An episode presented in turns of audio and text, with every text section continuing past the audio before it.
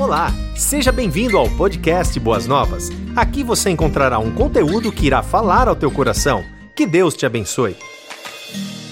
Muito interessante, é o livro que deu início a um processo chamado é, Celebrando a Restauração. Ele deu início, ele teve essa proposta, que foi exatamente com o intuito de buscar tratar as coisas que estão pendentes na nossa vida. Né? Hoje nós vamos começar com o primeiro, primeiro, primeira série de estudos, chamando Identificando os seus problemas e as suas evidências. Mas vale deixar aqui que nós não vamos criar um grupo de terapia. Este não é um grupo de onde nós vamos criar um processo de restauração, onde nós vamos ter atividades. Não. Vai ser um grupo onde a gente vai deixar Deus ter a liberdade de tratar a nossa vida. Só que como é que a gente faz com que Deus tenha essa liberdade? Nós colocando a nossa vida diante de Deus e pedindo para que Ele trate aquilo tudo que está pendente. Então nós vamos fazer uma série de sermões ou palestras em si, né, com o intuito de despertar na gente aquilo que talvez a gente nunca tenha pensado, no sentido de colocar a nossa vida diante do Senhor. Né. E isso tudo eu tenho certeza né, que se você já começou a, pelo menos, ler um pouquinho do livro, você vai ver que esse livro ele tem um conteúdo muito profundo. E se for do jeito que eu espero que Deus haja, e eu tenho certeza que Ele dá muito mais do que aquilo que eu espero, né, a nossa vida vai ser transformada. Só que não vai acontecer isso hoje, é um processo. Deus vai transformando as nossas vidas, Deus vai transformando as nossas pendências em bênçãos. Essa é a proposta. Isso é o que eu espero e eu tenho certeza que isso é o que Deus vai dar de presente para a gente, tá bom? Então o primeiro encontro agora vai ser falando sobre problemas e suas evidências. Mas antes de começar, eu queria saber de você, como é que você está? Como é que foi a tua semana? Como é que foi o teu dia de hoje? Você está bem? Ou você está mais ou menos? Eu já conversei com algumas pessoas hoje e as pessoas estão mais ou menos. Ou seja, estão vencendo as lutas do dia, mas não estão tão bem assim. Como é que você está hoje? Eu queria saber, eu estou fazendo essa pergunta porque se você não estiver bem, Antes de nós começarmos a ver o que Deus tem para nós, eu queria orar pela tua vida. E eu queria pedir para você ficar em pé, onde você está. Se você não está bem, se você acha que você está vivendo um tempo onde você está tendo uma instabilidade emocional, espiritual e pessoal, fique em pé que eu quero orar por você. Amém. Amém. Esse é o, é o momento. Vamos orar? Vamos orar? Senhor, primeiramente nós te agradecemos porque nós estamos aqui reunidos em Teu nome. E te agradecemos, Senhor, porque o Senhor é o Senhor das nossas vidas, Pai. Nós entendemos que o Senhor tem todo o conhecimento de cada um de nós, de tudo aquilo que nós sofremos, de tudo aquilo que nós vivemos, de todas as nossas dificuldades, meu Pai. Eu sei que Tu tens o domínio de todas as coisas e por isso que nós estamos aqui nesse momento, clamando para a vida desses queridos que ficaram em pé, Senhor. Nós temos sim enfrentado dificuldades sérias durante os nossos dias. As nossas semanas muitas vezes são pesadas. Nós não temos tido muitas razões para sorrir, meu Pai. E eu sei que isso não tem nada a ver contigo, Senhor, mas são coisas que estão lá dentro do nosso coração. Pai, eu peço que você esteja agora, de uma maneira sobrenatural, visitando a cada irmão que ficou em pé nesse lugar, Senhor. Fazendo com que essas pessoas possam sentir o teu toque possam sentir, Senhor, o teu bálsamo, Senhor, aliviando toda a tensão, amenizando toda a dor, Senhor, clareando o caminho que eles devem andar. Pai, eu peço que o Senhor esteja fazendo com que, a partir de hoje, todos esses estudos que nós vamos fazer, Senhor, sirvam de ferramentas para eles buscarem a cura. Porque afinal de contas, Senhor, é assim que aqui nós estamos, em busca da cura, meu Pai. Pai, que o Senhor esteja nesse momento, visitando cada irmão querido dando paz, dando tranquilidade e dando a tua presença, uma presença bem sensível, para que eles possam se sentir à vontade aqui no nosso meio. Pai, nós te pedimos, Senhor, e pedimos também que o Senhor esteja agora durante esse tempo que nós vamos falar da tua palavra e falar um pouquinho daquilo tudo que o Senhor tem para nós. Pai, eu peço que o Senhor esteja, Senhor, nos abençoando tirando dos nossos ouvidos, da nossa mente, do nosso coração, tudo aquilo que possa servir de impedimento. Tira todas as nossas preocupações, as nossas distrações, Senhor, para que nesse momento nós possamos, Senhor, ouvir aquilo tudo que o Senhor tem para nós. Nos ajuda, nos transforma, nos abençoa. É o que nós pedimos e te agradecemos em nome de Jesus. Amém. Amém, queridos. Podem sentar identificando os problemas e as suas evidências. Quando Deus colocou no meu coração sobre essa série de estudos, e não aconteceu por um acaso. Né? Nós criamos o nosso grupo e tivemos um pouco de contato com algumas pessoas e eu pude perceber como o nosso grupo tem pessoas feridas. Como nós temos pessoas carentes de um tratamento de Deus. Às vezes são pessoas que até sorriem no meio do grupo, mas no seu dia a dia, a gente vê que são pessoas machucadas por, pela história passada. As coisas que aconteceram e foram acontecendo e talvez até nem pararam de acontecer, serviram de feridas no coração, na mente, na alma, e aqui a gente chama até de emocional, porque isso passa a ficar gravado lá no nosso emocional e acaba afetando os nossos dias. E por conta dessas marcas, Deus colocou no meu coração no sentido de vamos tratar isso. Vamos ver o que Deus tem para a nossa vida falando sobre essas coisas. Porque se simplesmente continuarmos vivendo sem tratar os nossos problemas, esse problema pode virar uma úlcera, esse problema pode ficar cauterizado e toda vez que nós esbarrarmos em situações que lembram desse problema, nós vamos ser traumatizados, vamos ter nossa vida marcada e não vamos conseguir andar direito. Então a proposta é: vamos deixar Deus cuidar das nossas vidas. Não tenha reservas. Eu digo não tenha reservas com Deus. Abra o seu coração se coloca diante dele, deixa Deus falar com você através das coisas que nós vamos tratar a partir de hoje e nessas, nesses próximos meses. E eu quero começar o nosso, o nosso tempo de reflexão hoje com um texto. Esse texto está lá em Mateus capítulo 8, 17, e esse texto diz assim: ó, você pode acompanhar comigo. Ele mesmo tomou as nossas enfermidades e sobre si levou as nossas doenças. Esse texto é um texto de uma passagem onde Jesus estava ali passando pela casa de Jairo. Inclusive, ele cura a sogra de Jairo de, uma, de um momento de enfermidade, de febre. E ali ele também passa por um tempo onde enfermos, doentes, é, pessoas que estavam com problemas espirituais se aproximam de Jesus e Jesus promove cura de todos.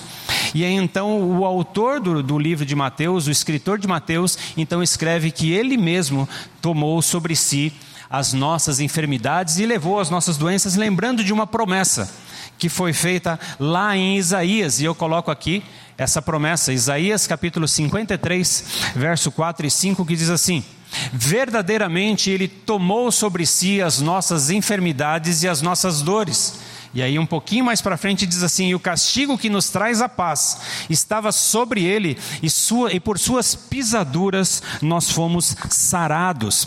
Nesse tempo, Isaías, lá no capítulo 53, essa palavra era uma promessa. Lá em Mateus, capítulo 8, era uma realidade. Ou seja, nos nossos dias, desde a época onde Mateus escreve essa, essa passagem dos tempos, tempos de Jesus, nós temos alguém que levou sobre ele as nossas enfermidades e as nossas doenças, as nossas dores.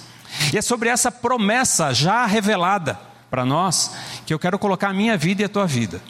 Porque eu tenho certeza que esse Jesus, que era promessa lá no tempo de Isaías, que é uma realidade dos nossos dias, pode transformar aquilo que está nos atrapalhando hoje. Isso não tem nada a ver com a sua conversão, não tem nada a ver com o tempo que você já entregou para Jesus, a tua vida. Eu estou falando daquelas pendências que ainda estão aí dentro do teu coração, da tua mente. Esse Jesus pode transformar todas as coisas. Eu sou o tipo de pastor que eu eu acredito plenamente, 100% na eficiência da palavra de Deus. Eu acredito que Deus pode curar todas as coisas, todas as coisas. Seja ela por através de médicos, psicólogos, seja ela através de milagres, Deus transforma todas as coisas. E é nessa promessa que a gente vai começar a trabalhar nesta noite. Cura para traumas emocionais. É isso que nós vamos tratar. E esse tema ele foi, ele foi levantado, como eu já disse, porque eu entendo que Deus tem algo novo para nós. Deus tem algo novo para cada um de nós, algo novo no sentido de novidade para a nossa vida, porque nós tivemos uma vida, cada um de nós tem uma vida marcada por situações de dificuldade. Muitos de nós passaram ou ainda passam por situações de problema, de dificuldades. E situações onde trouxeram marcas dentro do nosso emocional. E essas marcas, esses traumas aqui, eu vou chamar de problemas ou traumas simplesmente. Problemas que ficaram gravados, incrustados na nossa vida. Agora, falar de problema é interessante, porque problema não é uma característica de um grupo como o nosso, onde a gente elege um grupo de pessoas que são sozinhas. Não. Problemas não é uma característica de alguém que está sozinho. Problema é uma característica de quem vive nesse mundo, quem vive nesse tempo. Se você está nesse tempo, independente da tua condição de estar sozinho ou não, você tem a possibilidade de enfrentar problemas. E depende do tamanho do problema que você vai enfrentar, ele pode trazer dificuldades sérias que vão ficar gravadas e ser consideradas como problemas ou traumas, até mesmo uma espécie de doença. Se eu te fizesse um convite agora, e pedisse para você olhar para a sua vida, não para compartilhar com ninguém, mas olhar para a sua vida agora, você conseguiria identificar algum problema que você carrega que é fruto de alguma coisa que você já viveu? Se você pudesse olhar para a tua vida agora, você consegue identificar? Isso é claro na tua mente? Você tem algum trauma aí dentro que é fruto das coisas que você viveu lá no passado ou de repente está vivendo? Consegue? Isso é importante. Isso é importante. É importante porque o fato da gente reconhecer já é um primeiro passo para a gente buscar a cura. Independente de como foi a nossa infância, independente de como foi o nosso, nosso período de adolescência, juventude, independente de como foi a nossa fase adulta, com certeza Todos nós enfrentamos problemas, dificuldades, e às vezes problemas tão sérios que ficaram gravados ali na nossa vida. Ficaram tão gravados que acabam afetando o nosso dia a dia. Né? Existem pessoas que, que vivem e faz com que esses problemas fazem com que elas sofram, tenham uma série de dificuldades em determinadas áreas. Existem pessoas que, por conta desses traumas, desses problemas causados pela história, sofrem no dia a dia, têm dificuldade de estar bem. Por quê? Porque é uma coisa que ainda não foi tratada. E ali então sofrem com isso. Existem outras pessoas que pegam esses problemas que foram vividos e conseguem absorver bem. Não deixa de ser problema, mas consegue absorver bem e fica como se fosse acumulando mais um tijolinho naquele monte de tijolinho que já está lá guardado em cima da tua vida. E esses tijolinhos começam a aumentar, só que chega uma hora que fica insustentável de você carregar tanto tijolinho. E aquilo que parecia não ser problema, passa a ser problema. É assim a nossa vida. Infelizmente a gente vive num tempo onde essas coisas elas acabam nos afetando. Mas vamos pensar aqui. Se eu tivesse que te fazer uma pergunta, como nós lidamos com tudo isso? Já que nós estamos falando aqui que nós vivemos, ou, ou vivíamos lá no passado, ou vivemos ainda no nosso presente, problemas que marcam a nossa vida, como que nós lidamos com isso? Como que nós lidamos se nós temos a nossa alma, o nosso emocional marcado pelos problemas que nós enfrentamos? Que, que a gente faz com tudo isso daí? Simplesmente deixa para lá e vamos tentar viver para ver se isso daí vai embora? Ou vamos tentar parar e vamos tratar isso daí? Para ver se a gente cura aquilo que está machucando a gente. Eu tenho aqui uma proposta. A proposta é trabalharmos para ter a nossa mente e o nosso coração preparados para encarar esses problemas e buscar resolvê-los. Resolvê-los de que forma? Resolvê-los ao ponto de curar a nossa vida, para podermos ter qualidade de vida daqui para frente. para podermos viver em condições de paz, para viver em condições de, de ter um pouquinho mais de tranquilidade nas nossas decisões, nas coisas que vamos viver, nos nossos sonhos. Eu acredito que vocês têm sonhos. Eu tenho sonho. Eu tenho sonho. Eu não sei quanto tempo Deus vai me dar de vida, mas eu tenho muito sonho. Eu quero realizar um monte de sonho. Eu queria que você realizasse os seus sonhos também. E a gente só consegue realizar sonhos se a gente tiver a nossa vida curada. Senão, nossos sonhos ficam muito pesados. Às vezes a gente até desiste dos sonhos quando a gente não consegue trabalhar com eles, né? Mas vamos lá. Esse tratamento, essa proposta, ela não vai acontecer no dia de hoje, ela não vai acontecer num estralar de dedos, porque ela acontece através de um processo. É um processo. Nós vamos ter que começar a ter atitudes em prol da cura. Então nós vamos viver um processo. E esse processo vai levar um tempo. Nós temos aqui alguns encontros que eu acredito que vai até outubro, novembro, falando sobre o mesmo assunto. É lógico que cada encontro tratando sobre um, um tema diferente, mas que diz respeito a um processo de cura. Mas nós precisamos ir atrás dessas curas, dessa cura. Eu lembro das palavras de David Simmons no, no livro que ele diz assim, olha, que de um lado, de um lado estão os nossos pecados, do outro lado as nossas doenças, e no meio dessas duas coisas estão as nossas enfermidades. E nessas enfermidades são onde nós estamos, nós somos abalados. São essas enfermidades que acabam sendo sendo gravadas no nosso emocional e acabam afetando o nosso dia. São essas enfermidades que circundam entre problemas e doenças que acabam marcando e ficam guardadas dentro do nosso coração, dentro da nossa mente e por que não dizer dentro do nosso emocional. E por falar em guardados, eu tenho aqui algumas coisas interessantes para a gente ver. Na cidade de Visália, lá na Carolina, a Califórnia, desculpa, eu ia falar Carolina do Norte. Lá na Califórnia, tem um lugar chamado Parque Nacional das Sequoias. Nesse parque, né, estão ali as maiores árvores do mundo. As maiores, inclusive árvores registradas no livro dos, do Guinness.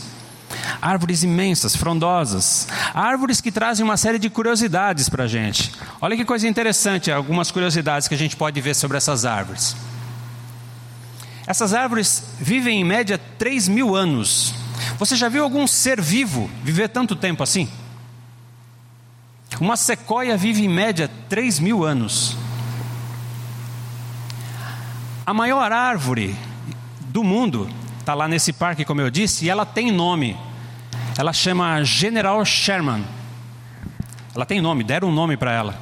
E ela tem só 83 metros e 82 centímetros de altura equivalente a um prédio de 30 andares, só para você poder ter uma ideia de dimensão.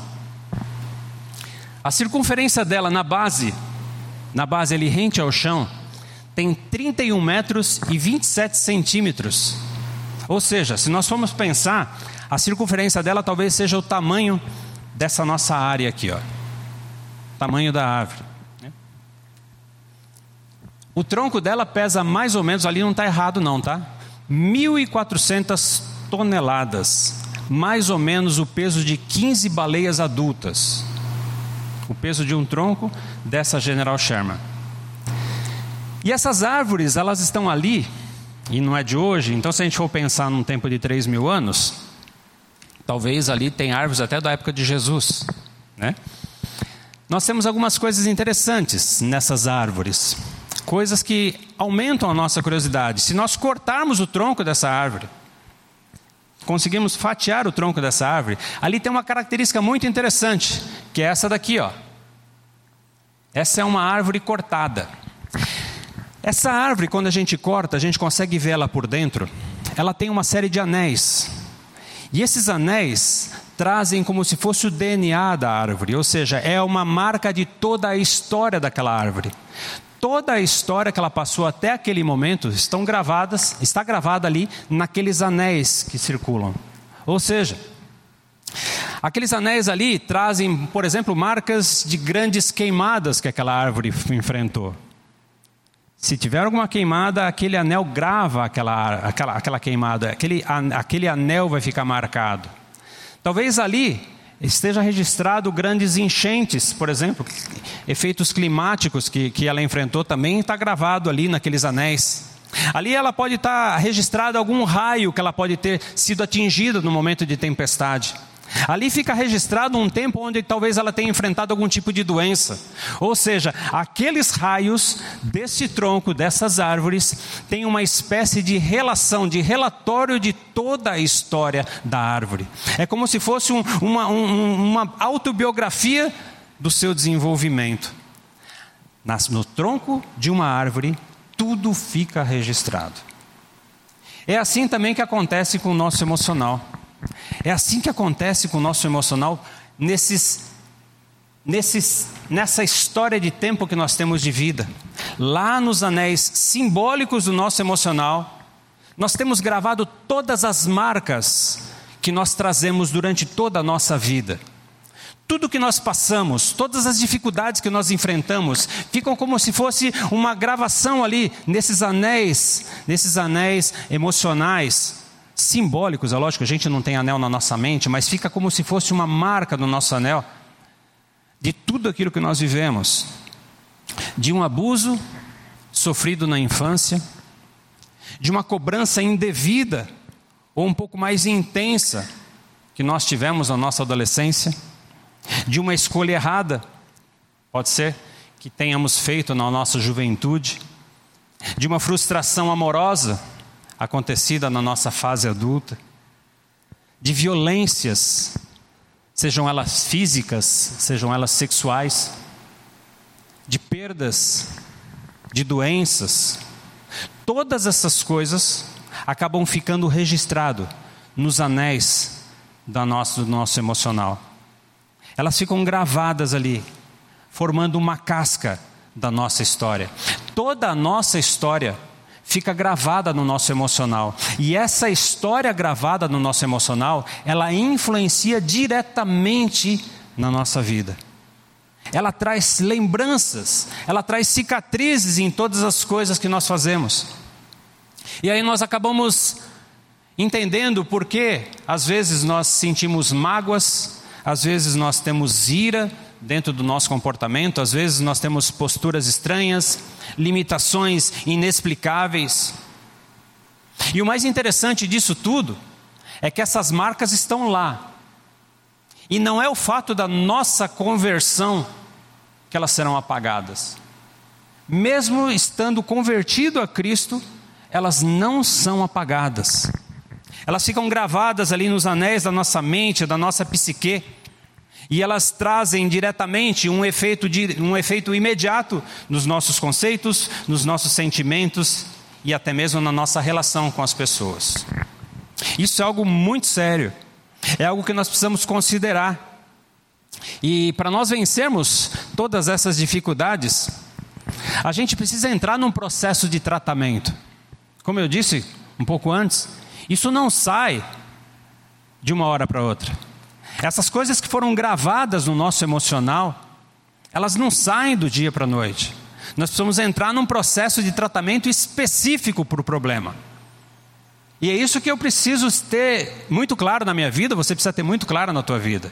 Nós precisamos tratar especificamente. Nós precisamos permitir que o Espírito Santo tenha acesso a áreas da nossa vida que muitas vezes nós fechamos as sete chaves. A gente não conta para ninguém. Coisas que nós deixamos guardado, deixa quietinho, porque isso aqui um dia vai passar. E não passa. E não passa. Nós precisamos permitir que o Espírito Santo entre nessas áreas, trabalhe nessas áreas, para a gente poder chegar à cura. Nós precisamos permitir que o Espírito Santo entre e faça um trabalho de cura dentro do nosso emocional. Muitas vezes nós olhamos para dentro das nossas igrejas e nós vemos ali pessoas com comportamentos diferentes, às vezes até pessoas com comportamentos estranhos. Nós olhamos ali e vemos pessoas fechadas, às vezes pessoas com olhares tristes, algumas vezes pessoas rebeldes, e não fazemos nem ideia do que essas pessoas têm gravado no seu emocional. Às vezes até tecemos julgamentos nessas pessoas. Essa pessoa aqui é muito estranha, eu não quero nem contato com ela. E eu não faço nem ideia do que ela tem gravado, não faço nem ideia do que ela viveu, por que, que ela está assim. Isso é sério.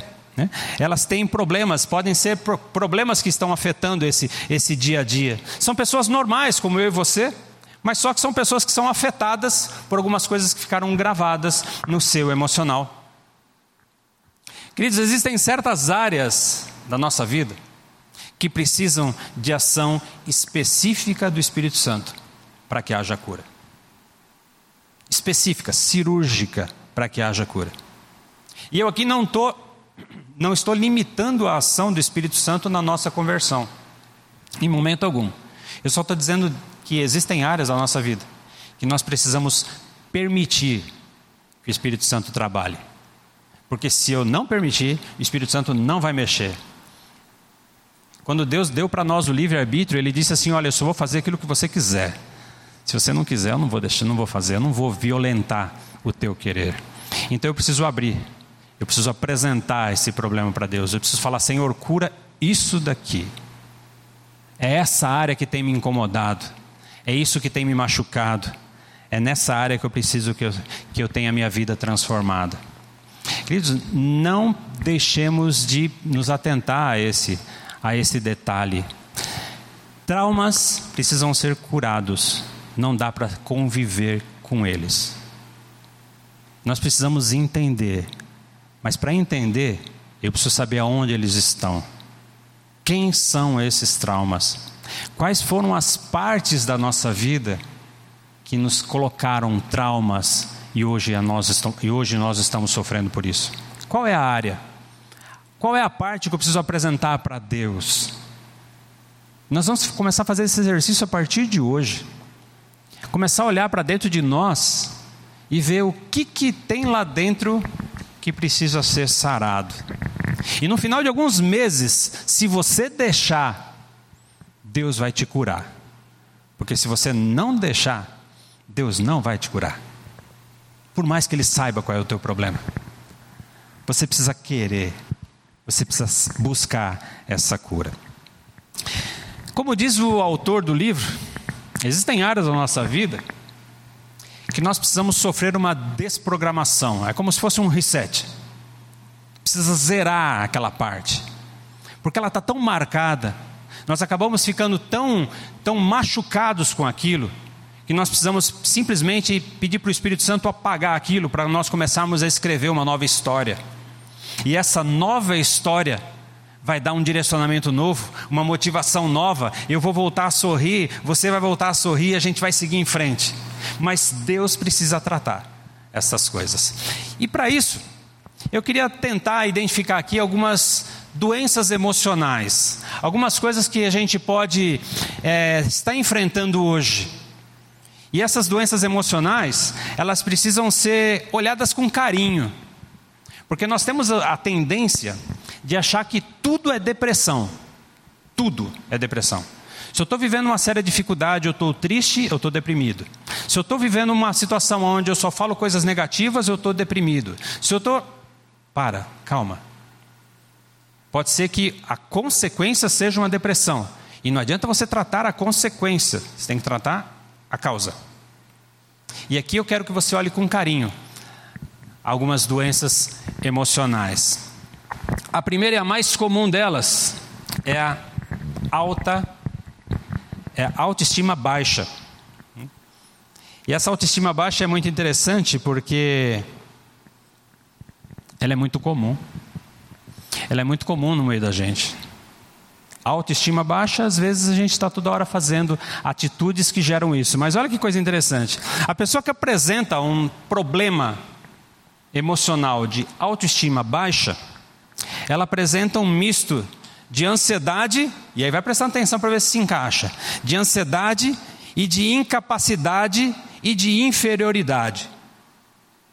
A pessoa, quando está com a autoestima baixa, ela começa a se sentir muito ansiosa, mas ao mesmo tempo incapaz de fazer alguma coisa para poder mudar essa situação. E eu chamo isso aqui de desvalorização pessoal. A pessoa começa a olhar para ela mesma e não tem muito, muito valor, ela não consegue tirar dela muito valor. E é incrível que pessoas que vivem esse tipo de problema vivem porque passaram por algum tipo de repressão ou por algum tipo de desprezo. As duas situações que geram desvalorização pessoal ou autoestima baixa é repressão ou desprezo. Por isso que eu falo, vamos tentar olhar um pouquinho mais para a história da nossa vida, para os anéis do nosso emocional, para ver o que, que foi o causador dos nossos problemas. Aqui, desprezo e repressão. E pessoas que vivem esse tipo de situação têm palavras, ela usa sempre palavras com extremo. Por exemplo, vamos ver se você já ouviu esse tipo de palavra. Eu não presto para nada. Já viu? Ao extremo, nada. Então não é para alguma coisa, é para nada. Outra palavra muito usada: eu não faço nada certo. É incrível, mas eu não faço nada certo. Olha um sintoma, olha uma evidência de autoestima baixa. Outra situação: tudo que eu faço dá errado. Não é alguma coisa, é tudo que eu faço dá errado. Eu só queria dizer para você, querido, que palavras têm poder. Toda vez que você fala alguma coisa, aquilo fica gravado no teu subconsciente. Se você fala que você não vale nada, você está mandando essa mensagem para o teu interior que você não vale nada. Então cuidado com essas palavras. Olha aqui, eu não faço nada, tudo que eu faço está errado. E é pior, ninguém gosta de mim. Ah, ninguém gosta de mim, é sempre extrema. Uma pessoa que, que vive esse problema, quando ela se converte a Jesus, ela sente um alívio ela sente uma sensação boa de superação. Mas só que, como o problema não foi tratado, é uma questão de tempo para as coisas voltarem ao que era antes. Começa a voltar sentindo as mesmas coisas, tudo como era antes. E ela começa a entrar num processo de não acreditar mais na transformação de Deus na vida da pessoa. Então, aquilo tudo que Deus podia fazer, quando a gente volta a ter a autoestima baixa, a gente começa a acreditar que Deus não é mais capaz de transformar a nossa vida. Né? A gente começa então a entender que a oração não está resolvendo o meu problema. Não é que a oração não resolve o nosso problema, é que nós não tratamos do problema. E a gente começa então a ficar com falta de fé. Então, uma auto, auto, a autoestima baixa, não tratada, começa a influenciar na nossa vida espiritual com Deus a gente começa até perder a fé num futuro melhor. Agora, qual seria a condição ideal para uma, auto, uma autoestima boa, alta? Seria ela estar tá alta. A gente trabalhar para que a nossa autoestima esteja num nível aonde eu consiga ter consciência, confiança para poder fazer coisas, para poder decidir coisas, para poder enfrentar desafios, superar necessidades. Eu preciso trabalhar para que essa autoestima esteja lá em cima, mas eu tenho que tomar um cuidado. Eu tenho que tomar um cuidado para não tentar levantar tanto a minha autoestima ao chegar ao ponto da prepotência, chegar ao ponto onde eu acho que eu sou melhor que você. E eu preciso tomar muito cuidado com isso, que eu esteja numa posição superior a você, porque foi esse o problema do diabo quando foi expulso das regiões celestiais. Ele se achou tão bom que ele era melhor que Deus. autoestima baixa trabalha negativamente na nossa vida. Como é que eu consigo fazer para que ela suba? Trate do problema que causou a autoestima baixa. Isso é algo, é muito interessante. Eu preciso estar atento a isso.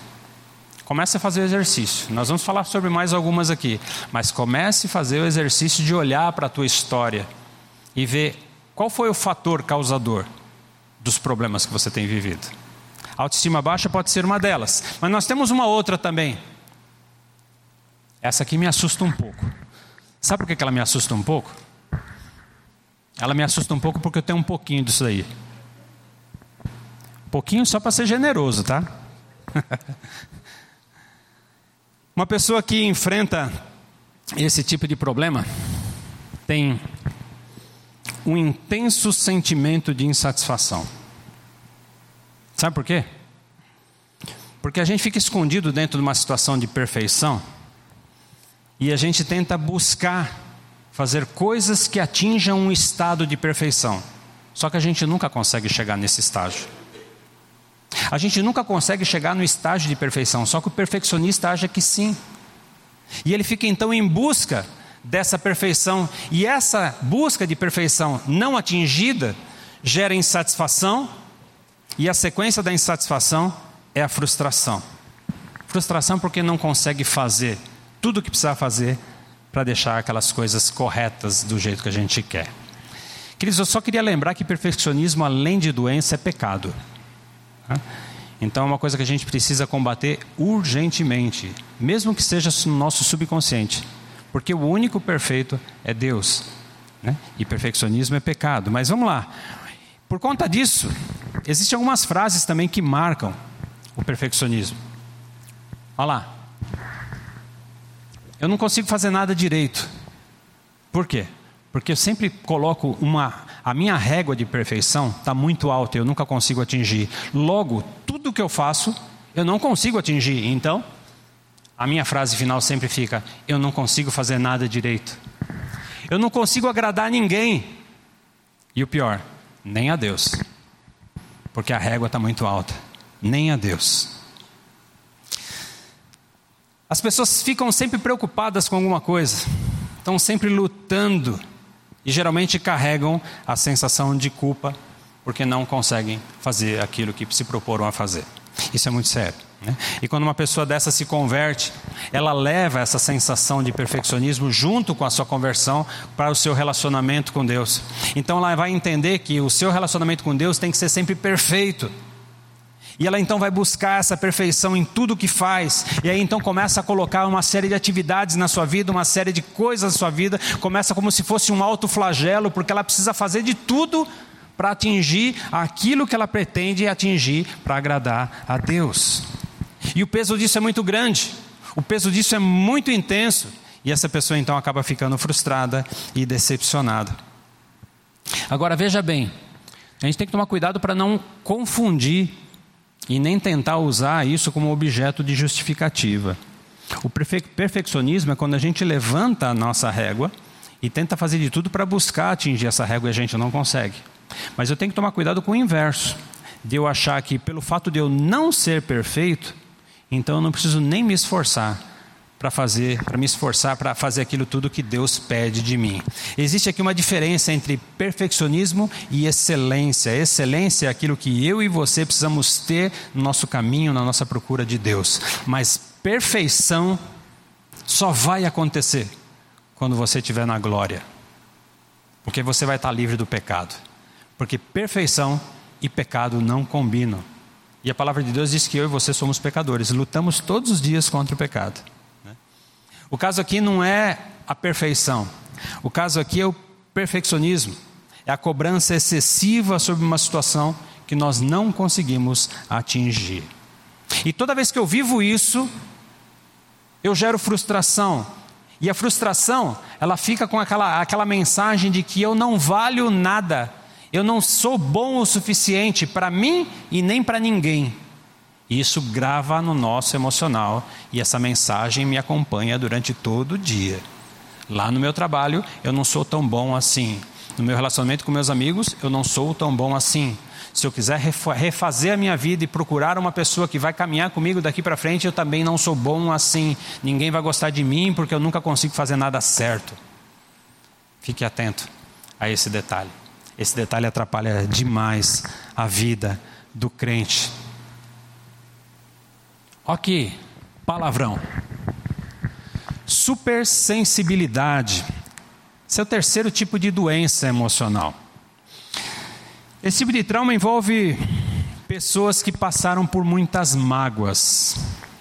Presta atenção nesses detalhes. Pessoas que tiveram muitas mágoas durante a história da sua vida. Pessoas que passaram por amores frustrados, por separações, por traições, traição, traição tanto no, na tua vida sentimental, como na tua vida de relacionamento com amizades. Pessoas que passaram por violência, tanto violência física como violência emocional. Pessoas que passaram por esse tipo de problema geraram um outro problema que chama supersensibilidade. Pessoas que ficam sensíveis demais Ou seja, pessoas que desejavam ter uma condição específica e no fim tiveram outra. E geralmente esses traumas, eles geram profundas cicatrizes emocionais. E isso faz com que as pessoas vejam e sintam coisas que não estão acontecendo. Por exemplo, quando a gente está andando na rua e uma pessoa de forma desapercebida não me cumprimenta, eu já vou achar que essa pessoa tem alguma coisa contra mim ou que eu fiz alguma coisa que ela não gostou e por isso eu fui desprezado. Pessoas que têm esse tipo de sentimento de supersensibilidade, pode ser que num bate-papo entre amigos, se o bate-papo foi muito rápido, a pessoa já vai ficar pensando assim: puxa, será que eu falei alguma coisa de errado? Será que eu dei alguma mancada? Supersensibilidade. Se o teu chefe lá no teu serviço te chamar para conversar, você já vai pensar assim: hum, eu acho que vou ser mandado embora. Isso é sério. Isso é sério. Né? Pessoas assim, elas sofrem bastante. E uma característica muito marcante para uma pessoa supersensível é carência carência de atenção, carência de amizades e carência de sentimentos. Uma pessoa supersensível é uma pessoa carente. E uma pessoa carente tem que levantar as duas bandeiras vermelhas, não uma só. Porque uma pessoa carente é uma pessoa que pode ser uma vítima muito fácil, uma presa fácil para um devorador. Pessoa carente tem que ficar atenta, não tomar decisões no momento de dificuldade porque podem fazer besteira. Uma pessoa carente é uma pessoa vulnerável. E a gente precisa ficar atento a isso. Só que existem algumas reações interessantes numa pessoa supersensível. A pessoa supersensível, ela tenta colocar uma espécie de autodefesa. E essa autodefesa, às vezes, faz com que elas se tornem pessoas duronas, sabe? Aquela pessoa que tem a voz forte, que fala duro. Você pensa até que você fica até com medo quando você ouve a voz daquela pessoa. Pessoas que usam um jeito bruto para falar, brutão para falar, só para mostrar imponência. Pessoas que acabam tentando se vingar nos outros, pessoas que tentam magoar outras pessoas, dominar outras pessoas, pessoas que tentam se mostrar fortes, mas na verdade são extremamente frágeis. Mas é uma espécie de autodefesa. Por isso que nós precisamos ficar atentos, porque pessoas que agem assim jamais associariam a supersensibilidade. Nós vamos chamar de pessoas arrogantes, de pessoas duras. Eu não quero nem conversar com essa pessoa, mas essa pessoa tem um problema. E eu não sei se você está vivendo esse tipo de problema. Nós precisamos ficar atentos a essas coisas. As evidências ajudam a gente a identificar a causa. Isso é algo importante num processo de cura. Né? As pessoas que vivem em supersensibilidade, elas têm tanto medo de perder o jogo da vida, que elas encontram uma saída, uma única saída: é não participar do jogo. Ou seja, se você tem desafios, você fica fora do desafio porque né, eu sou muito sensível, eu posso me machucar, então não entro. Se eu tenho um, um, grupo de amigos que eu quero entrar, quero fazer parte de um grupo novo, eu não participo porque às vezes as pessoas vão me rejeitar e eu posso me sentir ferido. E aí então eu começo a camuflar uma série de coisas. Né? E isso não é interessante. Né? Elas sempre tentam ficar de fora, mas com um detalhe. E aí eu queria que você prestasse atenção. Pessoas supersensíveis sempre ficam de lado criticando tudo. Sempre achando um defeito em tudo. Isso na igreja é muito comum. Ah, eu não vou lá porque lá tem isso, tem aquilo. Eu não vou lá porque a música não é tão boa. Eu não vou lá porque a música é muito alta. Eu não vou lá porque o cara que fala, fala de um jeito que eu não gosto que ele fale. E ele vai sempre arrumando defeito, defeito, defeito e nunca participa de nada. Mas na verdade nunca participa de nada porque ele quer ficar fora de todas as coisas. E o defeito é uma justificativa para ele não poder participar. Quando uma pessoa dessa se converte, ela não consegue se render às decisões que o Evangelho nos pede decisões de transformação, decisões de envolvimento com a igreja, decisões de envolvimento com a fé. Logo, pessoas supersensíveis não são pessoas envolvidas com a igreja e nem com Cristo. Presta atenção. Só querem olhar para si mesmo, mas não se envolvem com a igreja. São dicas, são evidências que eu quero trazer aqui para a nossa vida. Pessoas assim ficam sempre na borda. Sempre na borda. Nunca se envolvem. Por isso que eu quero dizer mais uma vez: prestem atenção para não associar todas as coisas a um simples tempo de depressão. Isso pode gerar depressão, mas não é o problema que nós precisamos tratar. Então precisamos olhar um pouquinho mais. E a ideia aqui não é listar todos os possíveis problemas emocionais para ver se você se encaixa em algum deles. Não. A questão aqui é fazer com que nós possamos entrar com uma atitude de reflexão em tudo aquilo que nós já vivemos. Olhar um pouquinho para a nossa história e olhar para a nossa história e ver se estas coisas precisam ser tratadas. Se essas coisas precisam ser tratadas, porque na verdade nós podemos estar vivendo problemas que a gente nem imaginava a origem. Talvez você viveu uma, um problema lá no teu passado que você não faz ideia que ele está te afetando hoje. São problemas, são violências, são doenças, são perdas, são traições e etc. Eu preciso olhar com carinho para essas coisas, para saber qual é a atenção que eu vou dar para essas coisas. E quando eu der a atenção devida para essas coisas, eu começo a permitir que o Espírito Santo trabalhe na nossa vida. Ele trabalhe de um jeito curativo. E a proposta aqui é sair curado. E eu preciso olhar para as coisas que nós temos vivido. Como é que tem sido a tua vida? Como é que tem sido as coisas que você tem vivido? Quais são os reflexos? Você tem que olhar para evidências como, por exemplo, medos, inseguranças, dificuldades, traumas, alguns tipos de carência, e olhar para tudo isso aí com um olhar clínico, para que estas coisas nos ajude a buscar qual é a origem causadora do nosso problema. E quando eu conseguir identificar qual é a origem causadora do nosso problema, a gente consegue pedir para Deus assim: Senhor, esse aqui é o meu problema, eu preciso que o Senhor trate. Trate, porque eu não tenho condições de sobreviver desse jeito. E eu preciso ter condições de deixar Deus se revelar sobre o nosso problema. O processo de cura, como vai ser, nós vamos ver desses, nesses próximos encontros. Mas o processo de cura, Deus vai ter que mexer com você. Deus vai te estimular a fazer coisas para que você seja liberto dessas coisas, desses traumas, desses problemas.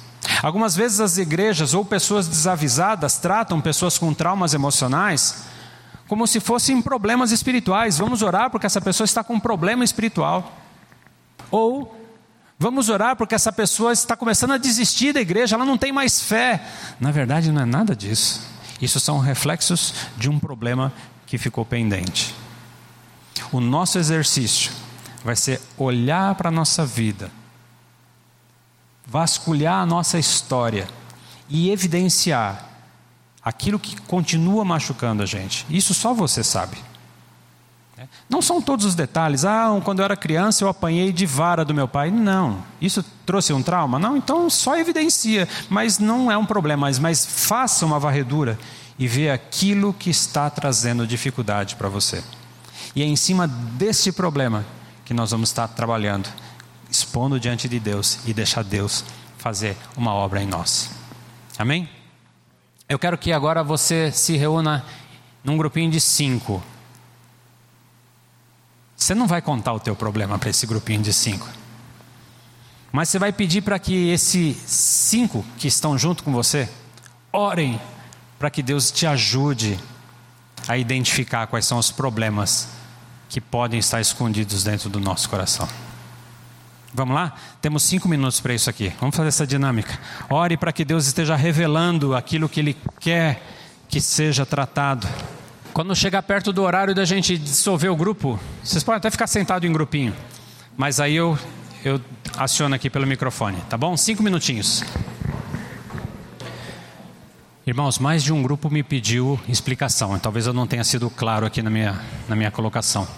O objetivo do nosso grupo, do, dos grupos reunidos, é que um ore pelo outro, para que Deus esteja mostrando para a gente, não que Ele revele para o grupo, mas que Deus esteja revelando para a gente aquilo tudo que precisa ser tratado, aquilo tudo que está guardado no nosso emocional, que Ele nos ajude a achar a causa do nosso problema.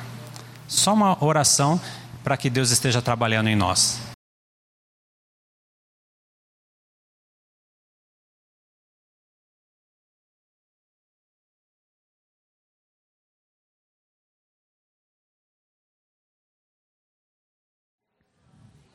Vamos lá?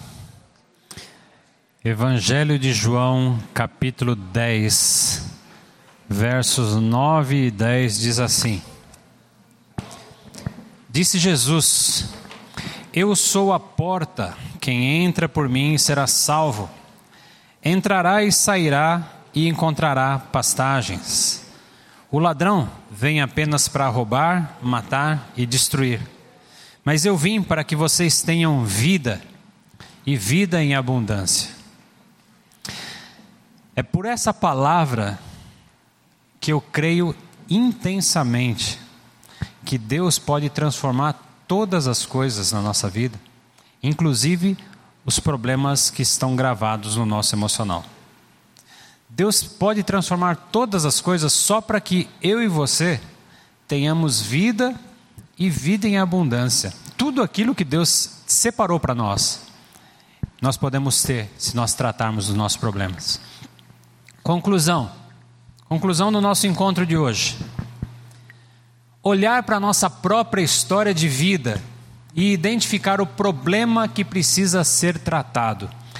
Essa vai ser a dinâmica que eu e você vamos ter durante esse próximo mês. Olhar para a nossa história, baseado em oração, e pedir para que Deus esteja mostrando qual é a área que nós temos ali guardado, gravado nos anéis do nosso emocional, que precisam ser tratadas.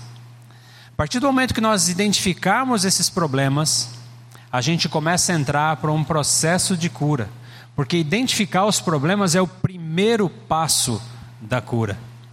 Se eu souber aquilo que está me machucando, o causador do meu problema, eu consigo investir num processo de cura.